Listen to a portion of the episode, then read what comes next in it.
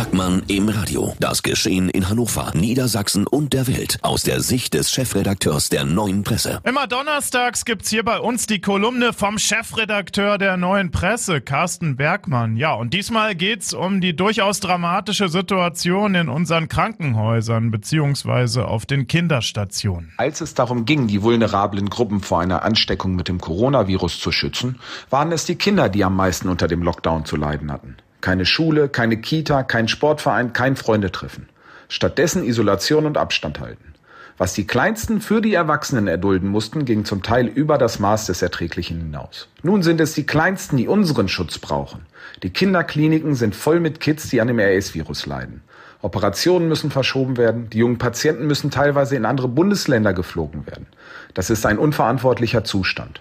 Ob Mangel an Pflegekräften oder medizinischen Geräten, es ist die Aufgabe, Nein, es ist die Pflicht der hiesigen Krankenhäuser, die Kinder nicht im Stich zu lassen und alle nur erdenklichen Kapazitäten freizusetzen. Was es nun braucht? Eine gemeinsame, von der Region und vom Land koordinierte Strategie über die Einrichtungsgrenzen hinweg. Denn klar ist, im Januar und Februar droht die Infektionswelle noch stärker zu werden. Radio 21. Bergmann im Radio. Das Geschehen in Hannover, Niedersachsen und der Welt aus der Sicht des Chefredakteurs der Neuen Presse.